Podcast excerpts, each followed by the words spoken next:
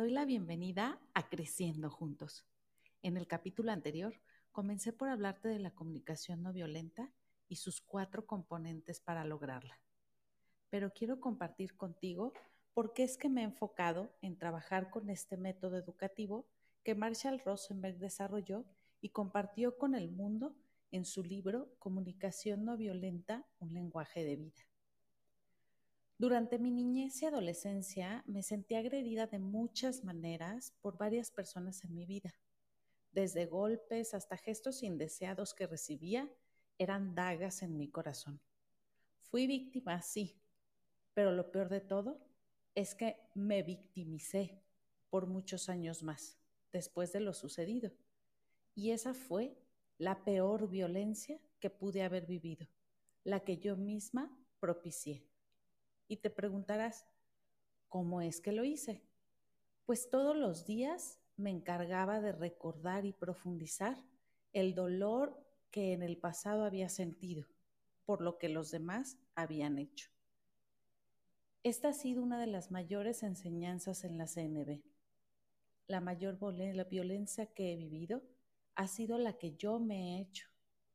Y si ahora resuena contigo esto que te digo, déjame decirte Felicidades, pues es el primer paso para tomar las riendas de tu vida. Darte cuenta que aunque alguien en algún momento te haya lastimado, tú tienes el poder de dejarlo atrás y ahora vivir la vida que prefieras es lo más bello.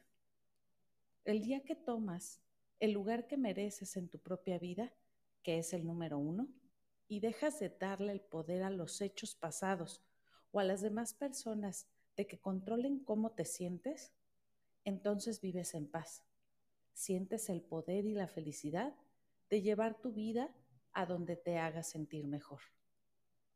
La vida que hemos vivido y sobre todo los paradigmas que hemos aprendido en un sistema patriarcal es lo que no nos permite darnos cuenta de toda esa violencia que hemos vivido.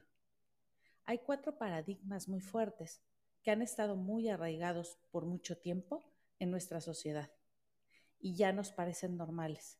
Sin embargo, son muy violentos. Estos son la jerarquía, la confrontación, la competencia y la exclusión. Todos ellos nos separan de nosotros mismos y de los demás.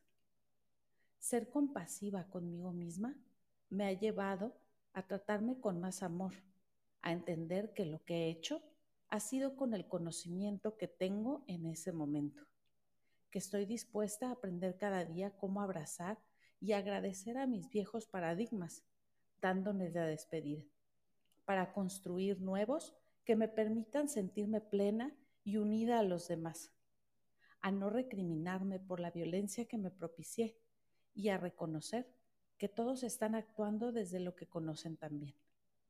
No justifico la violencia, pero entiendo que quienes la llevan a cabo lo hacen desde sus necesidades, que aunque puede ser que no las entienda, son tan válidas como las mías. Ya hablaremos más a fondo en los siguientes capítulos sobre esto. Uno de los poderes más grandes que tengo, al igual que tú, es el de decidir cómo voy a interpretar lo que los demás hacen. Solo tengo que decidirlo a diario. La comunicación no violenta entonces nos invita a reencontrarnos con amor a nosotros mismos para encontrar comprensión para los demás también.